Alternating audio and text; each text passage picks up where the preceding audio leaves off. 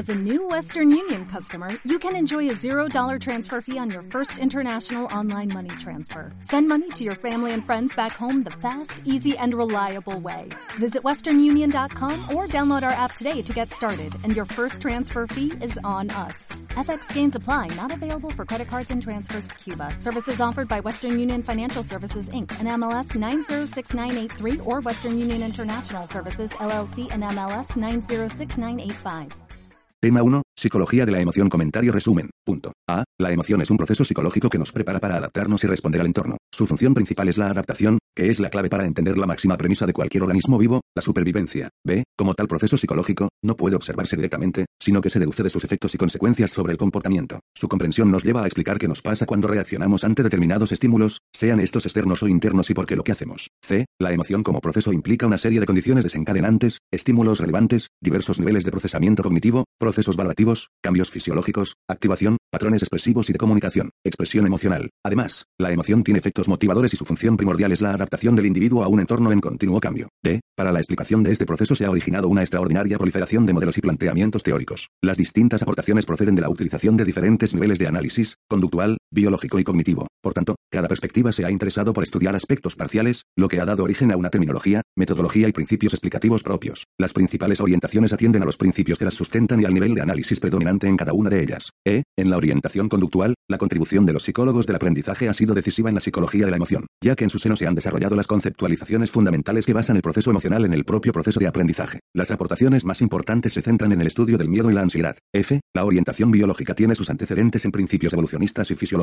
Los principios evolucionistas se contemplan, respecto a la emoción, en el estudio del componente expresivo del proceso emocional y el elemento clave relacionado con la fisiología es la activación. G. El estudio de los sistemas cerebrales implicados en el procesamiento de la información emocional se lleva a cabo desde un área multidisciplinar de investigación reconocida como neurociencia afectiva, cuyo objetivo es delimitar los fenómenos emocionales, analizar los elementos diferenciados del proceso emocional y establecer los circuitos cerebrales asociados. 1. Introducción Las emociones son procesos psicológicos que nos prestan un valioso servicio, al hacer que nos ocupemos de lo que realmente es importante en nuestra vida, como si fuera un sistema de alarma, nos señalan cosas que nos peligrosas o aversivas, y que por lo tanto debemos evitar, y las cosas que son agradables o apetitivas, y a las que por lo tanto debemos acercarnos. H. La amígdala es una de las estructuras cerebrales implicadas en el procesamiento de la información emocional. Las contribuciones más significativas de la amígdala se han observado en los trabajos de investigación realizados en ratas sobre el condicionamiento de una respuesta de miedo, y, los estudios realizados en humanos confirman la participación de la amígdala en la adquisición del miedo condicionado y en los procesos de aprendizaje emocional implícito. La amígdala desempeña también un papel relevante en la evaluación afectiva de estímulos relacionados con la amenaza y el peligro y actúa como un sistema muy rápido que nos alerta y nos permite responder de forma rápida y eficaz ante cualquier amenaza. J. Las emociones humanas son fruto de una acción más deliberada que, además del estado emocional inmediata de nuestro organismo, tiene en cuenta otros factores, como la situación externa, el conocimiento previo adquirido, el repertorio de conductas emocionales y, sobre todo, nuestra habilidad para anticipar, hacer planes y tomar decisiones sobre nuestra conducta futura. Estos factores tienen mucho que ver con nuestras capacidades cognitivas y, por tanto, con la participación de sistemas localizados en la corteza cerebral y más concretamente en las áreas que conforman la corteza prefrontal. K. La disposición anatómica del córtex prefrontal, estrechamente conectado con regiones corticales de integración sensorial y con estructuras subcorticales emocionalmente relevantes, especialmente con la amígdala, ha llevado a suponer que determinados sectores del córtex prefrontal podrían ejercer un efecto modulador o inhibitorio sobre la actividad amigdalina. El córtex orbitofrontal y el córtex ventromedial son las regiones de la corteza prefrontal que están especialmente implicadas en la emoción. L. La orientación cognitiva comparte la asunción de que la emoción es el resultado de los patrones subjetivos de evaluación de un antecedente o acontecimiento. La emoción, por tanto, será el resultado de los patrones evaluativos, fruto del procesamiento cognitivo de estímulos relevantes. M. La comprensión global del proceso emocional debe hacerse desde la integración de los datos aportados por los diferentes niveles de análisis, pero las emociones pueden ser también consideradas como uno de los procesos psicológicos más complejos y difíciles de explicar. Así, en los inicios de la psicología, William James en 1884 se preguntó, comillas, ¿qué es una emoción? Pregunta para la que hoy tenemos cientos de contestaciones y, que como indicador de la complejidad de este proceso, ninguna de ellas es considerada como una definición aceptada y consensuada para la mayoría de los investigadores en el área. Desde sus inicios, la psicología ha estado interesada por el estudio de la emoción, si bien este interés ha sufrido suertes muy diversas a lo largo de la historia de la psicología. Por un lado, la emoción hasta muy recientemente no ha formado parte de los grandes temas sobre los que se han focalizado los estudios psicológicos, tales como el aprendizaje, la atención, la percepción o la memoria. Por otro lado, la primacía del conductismo durante la primera mitad del siglo XX y los enfoques cognitivistas desarrollados durante la década de los 70,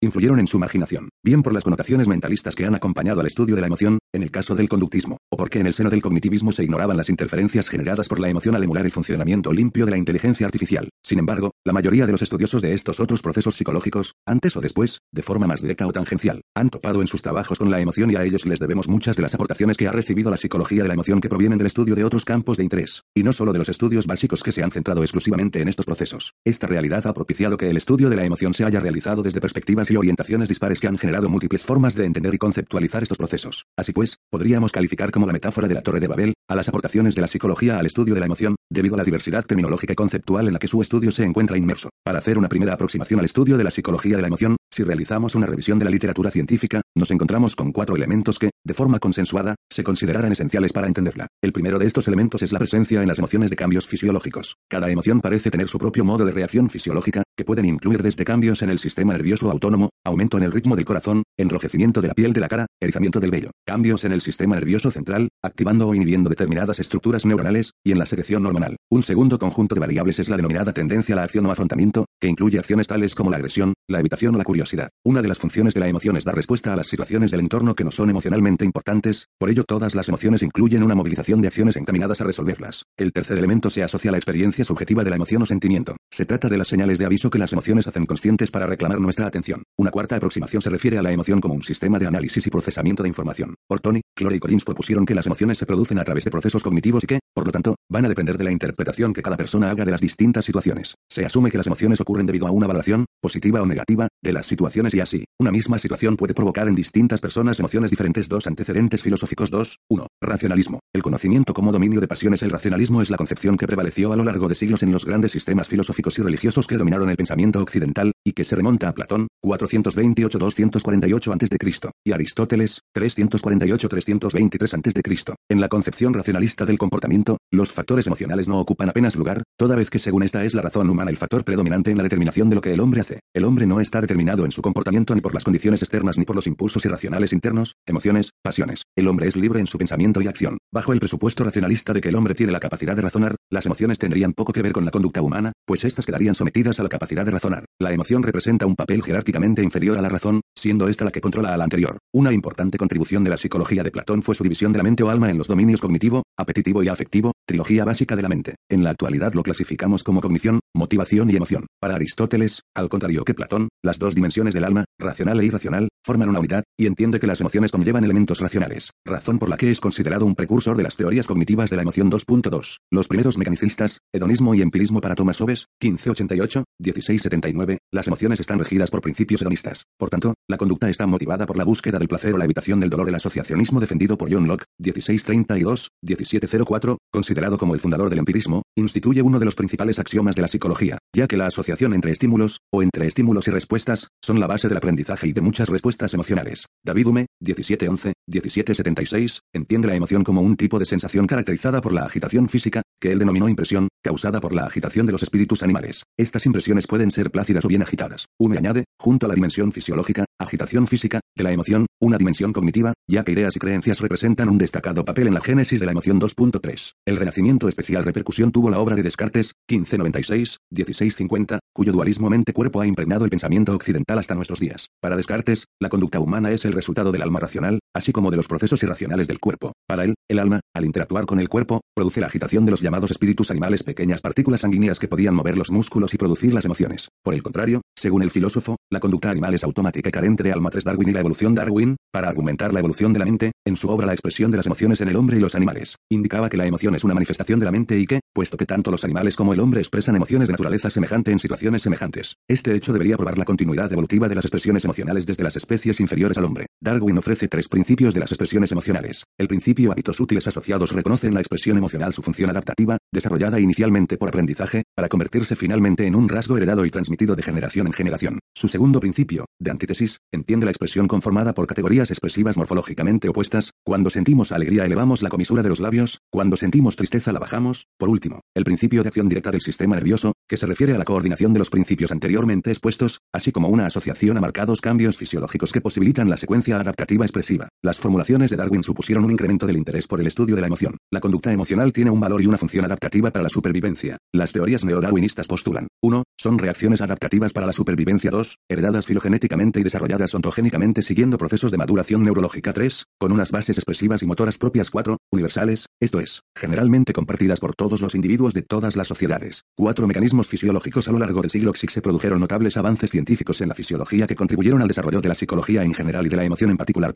4.1. La activación es considerada como fuente de estimulación, para mantener el tono apropiado del organismo, estado o rasgo, variable que determina el umbral de respuesta, respuesta a la estimulación, reflejo de orientación, variación endógena, ciclo menstrual, ciclo sueño-vigilia, estado inducido, por el efecto de drogas, experiencia, estado de fatiga, búsqueda de sensaciones, intensidad de la acción, esfuerzo empleado, impulso o motivador de la conducta, nivel óptimo de activación. El concepto de activación hace referencia a un proceso corporal general y continuo que puede ser considerado como necesario para entender la conducta. La activación se refiere a un proceso complejo relacionado con la movilización general del organismo en el que están implicados múltiples sistemas 4, 1, 1. Las teorías de James Lange y Canon William James argumentó que el sentimiento emocional era una consecuencia más que un antecedente de los cambios fisiológicos periféricos ocasionados por algunos estímulos. Proponía que la percepción de un estímulo o situación biológicamente significativa genera una serie de respuestas o cambios corporales, fisiológicas y motoras, siendo la percepción contingente de estos lo que genera la experiencia emocional. La emoción es, por tanto, un proceso en el que la experiencia afectiva primaria propicia el posterior proceso de toma de conciencia de la existencia de una emoción. Un año más tarde, Carl Lange, 1834-1900, propuso de forma independiente una teoría similar a la de James, de ahí la consideración de esta teoría como de James Lange. Dicha teoría se asienta sobre cinco supuestos teóricos. 1. Cada experiencia emocional posee un patrón fisiológico específico de respuestas somatoviscerales y motórico expresivas 2. La activación fisiológica es condición necesaria para la existencia de una respuesta emocional 3. La propiocepción de la activación fisiológica ha de ser contingente con el episodio emocional 4. La elicitación de los patrones de activación característicos de una emoción podía, el menos teóricamente, reproducir la experiencia emocional 5. Existiría un patrón idiosincrásico propio de respuesta somato. Viscerales emocionales percepción cambios corporales emoción varios años después, Walter Terrecanon defiende que las emociones anteceden a las conductas y que los cambios corporales no son determinantes en la experiencia emocional, proponiendo la teoría emergentista de las emociones, que postula que los cambios corporales que serían idénticos en las distintas emociones, cumplen la función general de preparar al organismo para actuar en situaciones de emergencia, función que se realiza por la acción combinada del sistema nervioso simpático, movilización de los recursos del organismo para la acción vigorosa, y parasimpático, conservación de los recursos del organismo. Los cambios autonómicos y somáticos son considerados no como antecedentes causales sino como concomitantes homeostáticos, con la función de preparar metabólicamente al organismo para enfrentarse de una forma adaptativa a las situaciones de peligro. Reacción de lucha o huida. Cannon propone, además, un modelo neurofisiológico basado en parte en los experimentos de Barth, 1928, sobre el control cerebral de las emociones. Esta teoría de Cannon Barth plantea que la activación que ocurre en la emoción depende de una cadena de eventos que se inicia con la incidencia de un estímulo ambiental sobre los receptores, lo cuales transmiten esta estimulación, a través del tálamo, hasta la corteza. Esta, por su parte, estimula de nuevo al tálamo, que por una parte mandará impulsos a la corteza cerebral que originará la experiencia cualitativa emocional, y, por otra parte, mandará impulsos al sistema nervioso periférico, con el fin de poner en marcha la energía necesaria para la acción. Percepción, activación talámica, sentimiento emocional, cambios corporales. En resumen, las ideas de Cannon han contribuido al desarrollo de los conceptos motivacionales relacionados con los aspectos energetizadores de la conducta, activación, impulso, y las teorías de James Lange y Cannon representan el marco de referencia de dos importantes líneas de investigación psicológica sobre la conducta emocional, aquella que postula la existencia de patrones específicos de respuesta asociados a cada emoción y la que postula cambios fisiológicos inespecíficos 4, 1, 2. Activación como proceso único El concepto de activación general inespecífica surge a mediados del siglo XX en el marco de la teoría general de la activación, en la que confluyeron tres hechos fundamentales. 1. Los estudios de Cannon sobre el papel del sistema nervioso autónomo en los estados emocionales que tienen la función de preparar al organismo desde el punto de vista energético para actuar de forma adaptativa según las demandas de la situación 2. La teoría del impulso de Hall, 1943, que considera la motivación como impulso inespecífico no asociativo 3. El desarrollo de las técnicas electroencefalográficas y los trabajos de Maruzzi y Magon,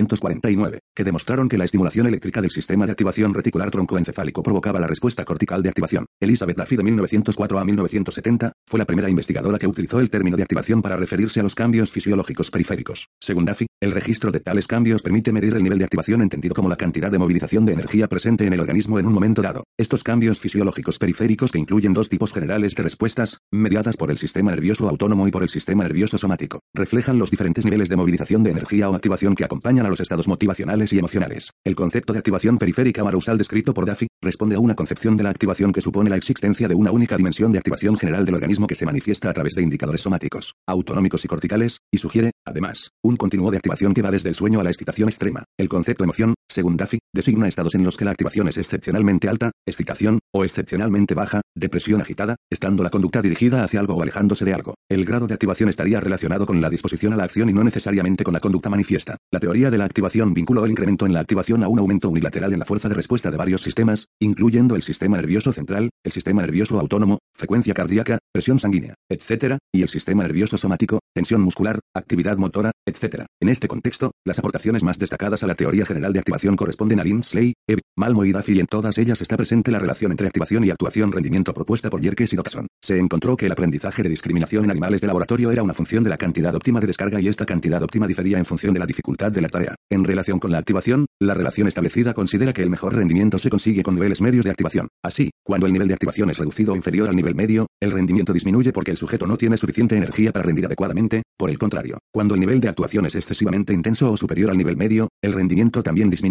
porque, en este caso, el sujeto tiene dificultad para canalizar tanta energía. Aunque los diferentes teóricos de la activación presentan diferencias en sus posiciones teóricas consideradas en conjunto, se constatan características comunes. La activación se concibe como inespecífica, no existen patrones específicos característicos que se asocien a determinadas emociones, unidimensional, lo que significa que el grado de activación está en función del grado de movilización energética general, y unidireccional, lo que supondría una correlación entre la intensidad de la experiencia subjetiva y los índices fisiológicos 4, 1, 3. Activación multidimensional a partir de los trabajos de Laishi cobraron importancia a los modelos específicos de activación que cuestionan el concepto unitario de activación. En un intento de resolver parte de las dificultades del concepto unidimensional de la activación, han sido varios los autores que han propuesto modelos multidimensionales. El SENC propuso dos sistemas diferentes de activación, uno relacionado con los aspectos energéticos de la conducta y otro relacionado con los aspectos directivos de la misma. El SENC defiende la existencia de un sistema de activación fisiológico de tipo emocional autonómico vinculado a las estructuras límbicas del cerebro y otro sistema de activación fisiológico cortical vinculado al sistema activador reticular. Otro de los modelos propuestos y más ampliamente aceptado es el modelo de Guy. Su modelo de la activación, basado en estudios sobre el aprendizaje animal, sostiene que el sistema nervioso de los mamíferos está compuesto por tres sistemas de activación. 1. El sistema de aproximación conductual, considerado como un sistema de feedback negativo, activado por estímulos asociados al reforzamiento y al cese u omisión del castigo. 2. El sistema de inhibición conductual, activado por estímulos condicionados asociados al castigo, a la omisión o cese del refuerzo, así como a los estímulos novedosos. 3. El de lucha huida, que responde a los estímulos condicionados e incondicionados aversivos. Modelos más modernos se basan en las actuales aportaciones de la neuropsicología con la utilización conjunta de procedimientos de neuroimagen, como la tomografía por emisión de positrones, la medida del flujo sanguíneo cerebral regional, la resonancia magnética funcional, los nuevos procedimientos de electrofisiología computarizada y los potenciales evocados 4.2. La regulación de la activación 4.2.1. La homeostasis como mecanismo de regulación estático. El concepto de homeostasis ha sido referido a la estabilidad del medio interno como condición necesaria para el funcionamiento de un organismo. Esta función se realiza de tal manera que cada vez que el equilibrio se ve amenazado por circunstancias ambientales o por factores internos, se desencadenará inmediatamente la acción correctora necesaria para devolver al organismo su estado de equilibrio perdido 4.2.2. El estrés adaptarse es dar respuesta a los cambios y exigencias del entorno, y precisamente el estrés es un proceso psicológico que se activa cuando se percibe algún cambio en las condiciones ambientales. Su función es la preparar al organismo para dar una respuesta adecuada a tales cambios. El estrés es un proceso activante íntimamente relacionado con las emociones, aunque no es una de ellas. Carece de tono afectivo, aunque se lo puede proporcionar una emoción, ya que en caso de ser necesario esta será activada por el propio estrés. En la actualidad, el término estrés se utiliza para referirse a cualquier condición que perturba la homeostasis. El trabajo de Cannon y especialmente de Hans Selye, de 1907 a 1982, ha sido muy importante para determinar el papel de la emoción en la adaptación corporal y la homeostasis del medio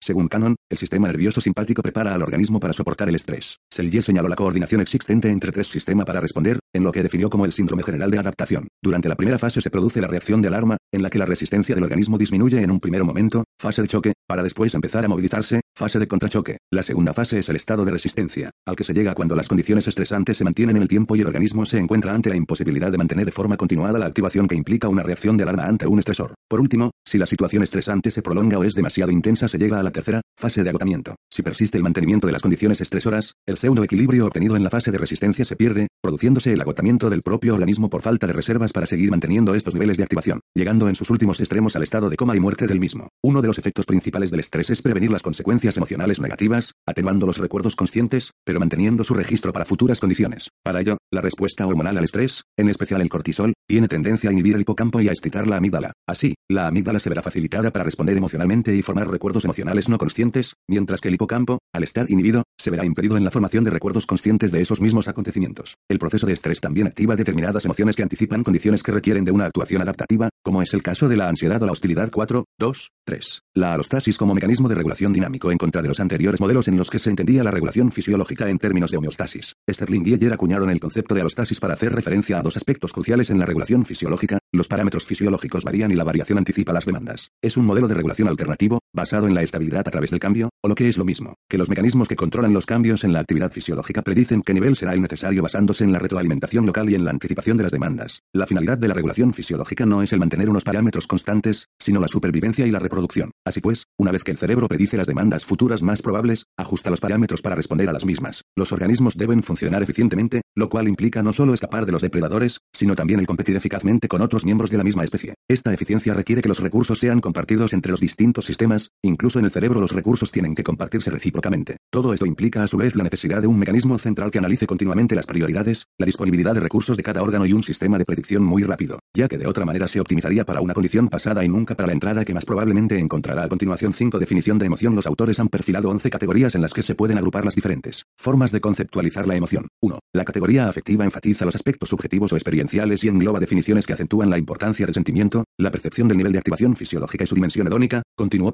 placer-displacer. La conceptualización afectiva hace referencia a los cambios corporales que siguen directamente a la percepción de un hecho excitatoria que el sentimiento de tales cambios es la emoción 2. La categoría cognitiva reúne aquellas definiciones basadas en aspectos perceptivos, de valoración situacional y de catalogación de las emociones. Son, por tanto, los aspectos cognoscitivos, los elementos capitales de la emoción 3. La categoría basada en los estímulos elicitadores acentúa el papel de la estimulación externa como factor desencadenante de las emociones 4. La categoría fisiológica pone de relieve la vinculación y dependencia de los procesos emocionales. Asistimos en la actualidad a un desarrollo importante de la neurociencia en la investigación de tales mecanismos 5. La conceptualización emocional expresiva pone de relieve la dimensión expresiva, que incluye las respuestas emocionales externamente observables, los patrones expresivos musculoesqueléticos faciales, gestualización, etc. 6. La categoría disruptiva contiene definiciones que conceptualizan la emoción como un proceso disruptivo, remarcando los efectos desorganizadores y disfuncionales de la emoción, en función de los fenómenos viscerales y vegetativos que comúnmente son reconocidos como característicos de la condición emocional 7. La categoría adaptativa, al contrario que la anterior, resalta la importancia del papel organizador y funcional de las emociones. La idea fundamental se basa en los planteamientos darwinistas, según los cuales las emociones han contribuido considerablemente a la supervivencia de las especies 8. La categoría multifactorial subraya la multidimensionalidad del proceso emocional y los fenómenos afectivos, cognitivos, fisiológicos y conductuales que lo determinan 9. La conceptualización restrictiva define la emoción por contrastación y diferenciación de este proceso frente a los restantes procesos psicológicos con los que interactúa, especialmente con la motivación 10. La categoría motivacional plantea el solapamiento que existe entre los procesos emocionales y motivacionales. Se argumenta que las emociones son el principal agente motivador, activando los procesos motivacionales 11. La categoría escéptica se basa en el desacuerdo que existe en el seno de la psicología a la hora de establecer una definición que consensúe las ideas de todas las distintas orientaciones existentes en el estudio de la emoción. Esta multidimensionalidad hoy no cuestionada, y nos lleva a entender las emociones como un proceso que implica una serie de condiciones desencadenantes, estímulos relevantes, la existencia de experiencias subjetivas o sentimientos, interpretación subjetiva, diversos niveles de procesamiento cognitivo, procesos valorativos, cambios fisiológicos, activación, patrones expresivos y de comunicación, expresión emocional, que tiene unos efectos motivadores, movilización para la acción,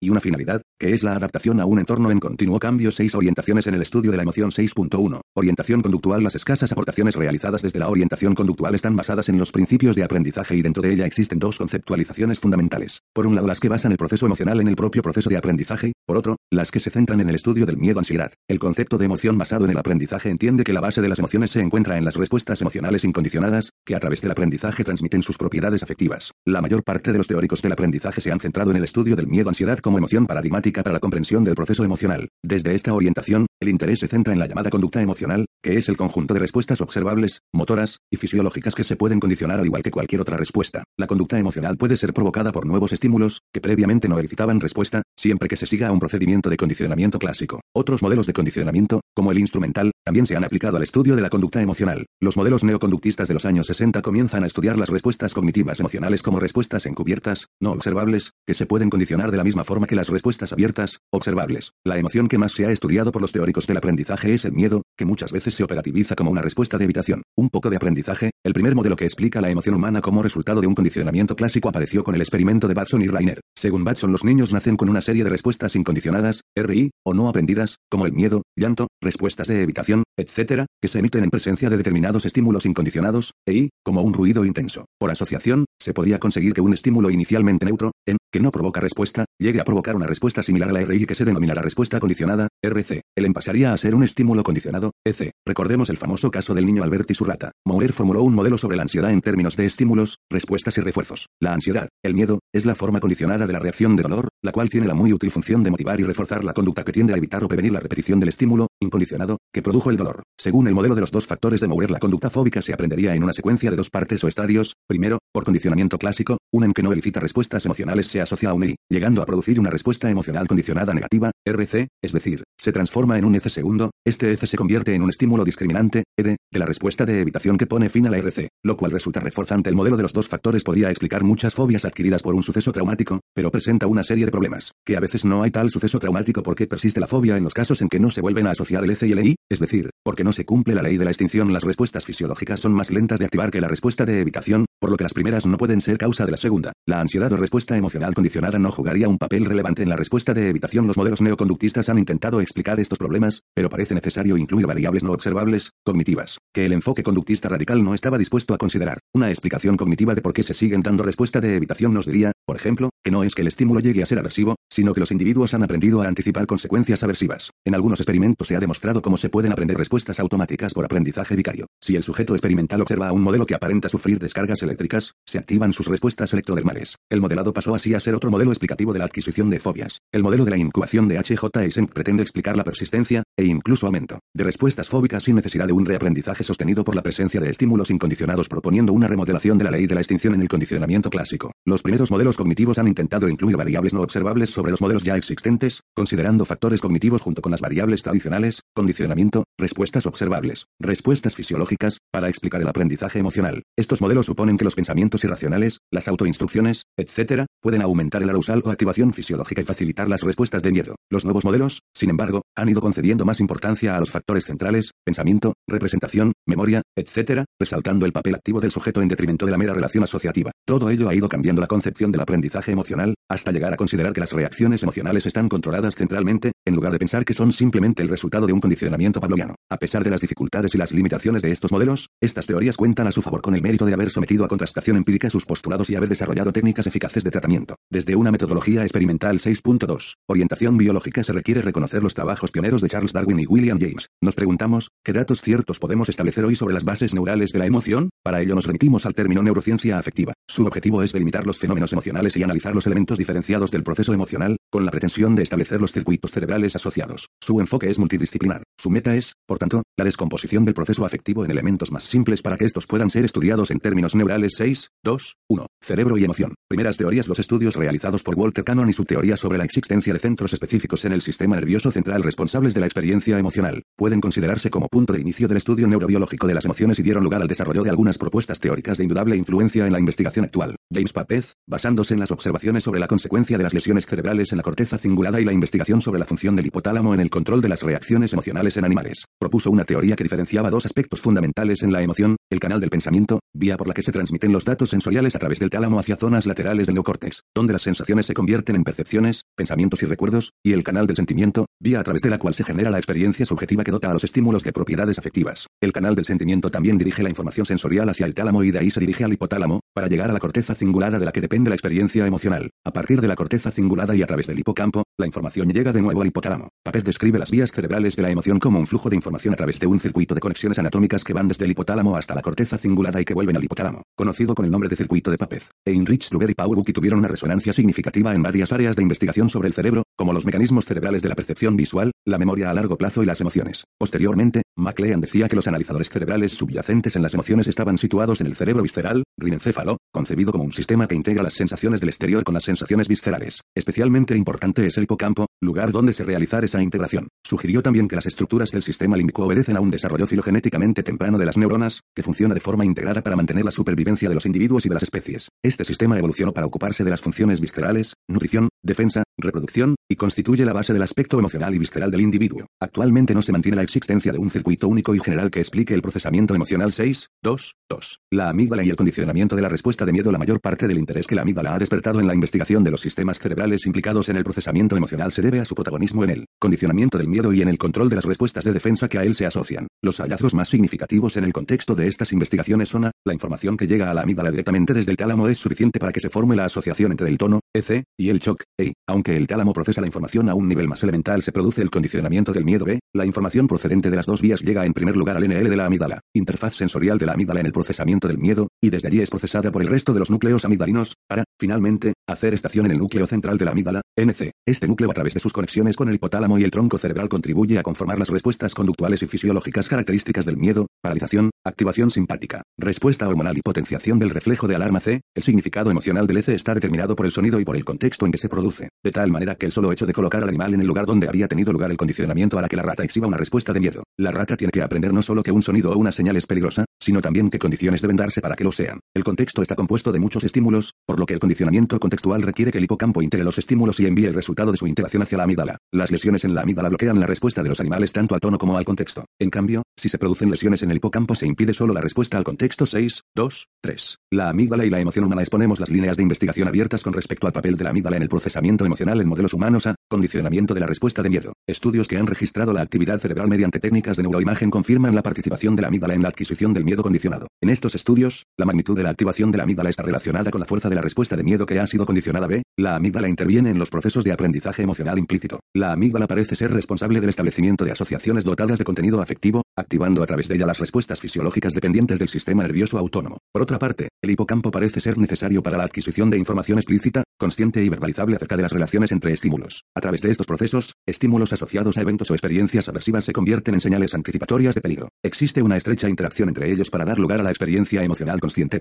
Procesamiento de la información emocional. La amígdala también desempeña un papel relevante en la evaluación afectiva de estímulos relacionados con la amenaza o el peligro. Los estudios sobre el papel de la amígdala en el reconocimiento de emociones suelen emplear fotografías de expresiones faciales que exhiben determinadas emociones 6, 2, 4. El córtex prefrontal y la respuesta emocional Nuestras emociones son fruto de una acción más deliberada que, además del estado emocional inmediato de nuestro organismo, tiene en cuenta otros factores, como la situación externa, el conocimiento previo adquirido, el repertorio de conductas emocionales y sobre todo nuestra habilidad para anticipar, hacer planes y tomar decisiones sobre nuestra conducta futura. Estos factores tienen mucho que ver con nuestras capacidades cognitivas y, por tanto, con la participación de sistemas localizados en la corteza cerebral y más concretamente en las áreas que conforman la corteza prefrontal. La región prefrontal es la parte más anterior de la corteza cerebral, ubicada en la parte inmediatamente anterior a la corteza motora y premotora. Comprende tres áreas diferenciadas, dorsolateral, orbitofrontal y ventromedial. De estas regiones las cortezas orbitofrontal y ventromedial están especialmente implicadas en el procesamiento emocional 6, 2, 5. El córtex cingulado anterior como centro que integra información visceral, atencional y emocional, la CCA, corteza cingulada anterior, está involucrada en la expresión de la emoción y parece estar relacionada con la experiencia consciente de la emoción. Para comprender el papel que juega la CCA en el procesamiento emocional se establece una distinción entre la sección afectiva y la sección cognitiva. La sección afectiva desempeña una función importante en el control de la activación del sistema nervioso autónomo asociada a acontecimientos emocionales. La sección afectiva es crucial para la evaluación de situaciones de discrepancia o conflicto entre el estado funcional del organismo y la recepción de información con consecuencias potencialmente relevantes a nivel motivacional y emocional. La sección cognitiva desempeña un papel relevante en la selección de la respuesta y en el procedimiento cognitivo de las demandas de información ante tareas o situaciones que resultan ambiguas o generan algún tipo de conflicto 6.3. Orientación cognitiva Los estudiosos de la emoción insisten en la naturaleza compuesta de los afectos y destacan el rol fundamental de los aspectos cognitivos en la determinación cuantitativa y cualitativa de una respuesta emocional determinada. Las orientaciones que se encuadran dentro del enfoque cognitivo comparten la asunción de que las emociones son desencadenadas por un tipo especial de actividad cognitiva cuya función es evaluar los acontecimientos externos en términos de su relevancia personal, el significado que otorgamos a los acontecimientos en virtud de sus implicaciones para nuestro bienestar y para el logro de nuestras metas, constituyen los determinantes primarios en la mayoría de las emociones. En este sentido, la emoción es el resultado de los patrones evaluativos, fruto del procesamiento cognitivo, tanto consciente como no consciente, en presencia de estímulos relevantes 6, 3, 1. Interpretación cognitiva y aurosal fisiológico La dimensión cognitiva de la emoción se encontraba de alguna forma ya implícita en la formulación teórica de William James, al entender que la emoción se produce tras la percepción subjetiva de la activación fisiológica en respuesta a un estímulo. En relación a las contribuciones más significativas sobre la relevancia de los procesos cognitivos en la aparición de la emoción, el trabajo de Gregorio Marañón supuso el inicio de las denominadas teorías basadas en la interacción entre la actividad fisiológica y los procesos cognitivos. Este grupo de teorías sostiene que la activación fisiológica es una condición necesaria, aunque no suficiente, para que se produzca una emoción. Es decir,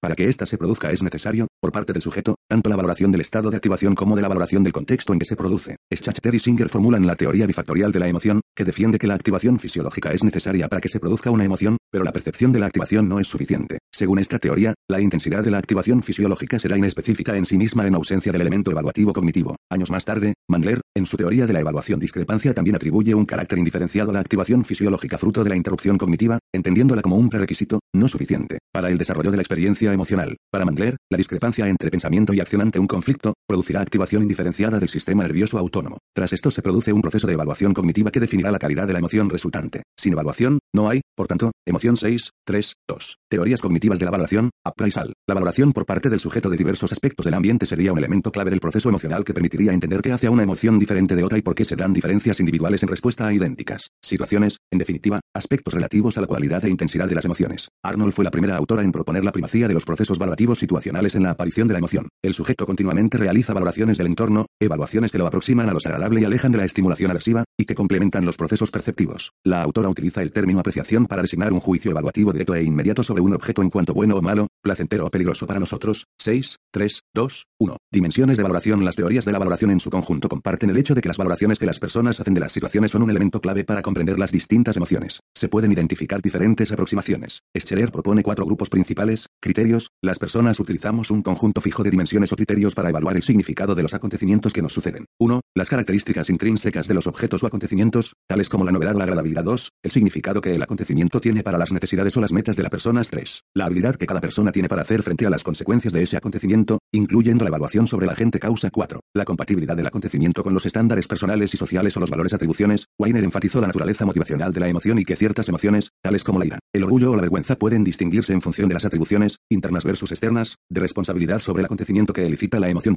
Cada emoción se caracteriza por un significado específico que resume el significado general que se deriva de la configuración de los distintos componentes moleculares de la valoración, criterios de valoración, y constituyen los núcleos temáticos relacionados para cada emoción significado, incluyen las teorías interesadas en identificar qué representaciones cognitivas diferencian una emoción de otra. Parten del supuesto de que las emociones surgen como resultado de la manera en que las situaciones que las originan son elaboradas por el sujeto que las experimenta 6, 3, 2, 2. Teoría cognitiva, motivacional, relacional de las emociones Las propuestas de Magda Arnold permitieron el desarrollo, por parte de Richard Lazarus, de una teoría sobre la valoración cognitiva, el estrés y la emoción. Lazarus propone un modelo cognitivo de interpretación de la emoción en el contexto del estudio del estrés, al atribuir las diferencias individuales en la respuesta al estrés a la mediación de diversos procesos psicológicos que explican la continua interacción sujeto-entorno. Estos procesos son la valoración cognitiva y el afrontamiento. Este autor define la valoración cognitiva como aquel proceso que determina las consecuencias que un acontecimiento dado provoca en el individuo. En el contexto de la teoría transaccional del estrés, Lazarus propone su teoría cognitiva motivacional relacional de las emociones, cuyo supuesto es que las emociones se diferencian en función de patrones característicos de procesos de valoración cognitiva. Lazarus identifica los componentes básicos de valoración y establece la diferencia de valoración primaria, cuya función general es determinar la relevancia personal de los acontecimientos y los componentes de valoración secundaria, que es el proceso cognitivo que media en la respuesta emocional de acuerdo a las opciones de afrontamiento que la persona cree que tiene para hacer frente a la situación. Lazarus propone, además de las dimensiones señaladas, un nivel superior de análisis, molar. Este autor señala la relevancia del afrontamiento como proceso integral del proceso emocional y asume que de acuerdo al significado, todas las emociones responden a una lógica, incluso cuando sean poco adaptativas o irracionales 6, 3, 2, 3. Modelo de proceso de sincronización de componentes. Más allá de una teoría de la valoración, el modelo propuesto de Scherer parte de un supuesto. Las emociones forman parte de los mecanismos de un continuo filogenético que facilitarán la adaptación a los cambios producidos por el ambiente y son definidas como procesos dinámicos, complejos y multicomponenciales. Para comprender la emoción se requiere, por tanto, conocer los sofisticados cambios que suceden en cada uno de sus componentes. En cada episodio emocional participan los diferentes componentes o elementos de respuesta universales, cognitivo, neurofisiológico, motivacional, expresivo, instrumental y de sentimiento, vinculados a diferentes sistemas orgánicos y cuya intervención en conjunto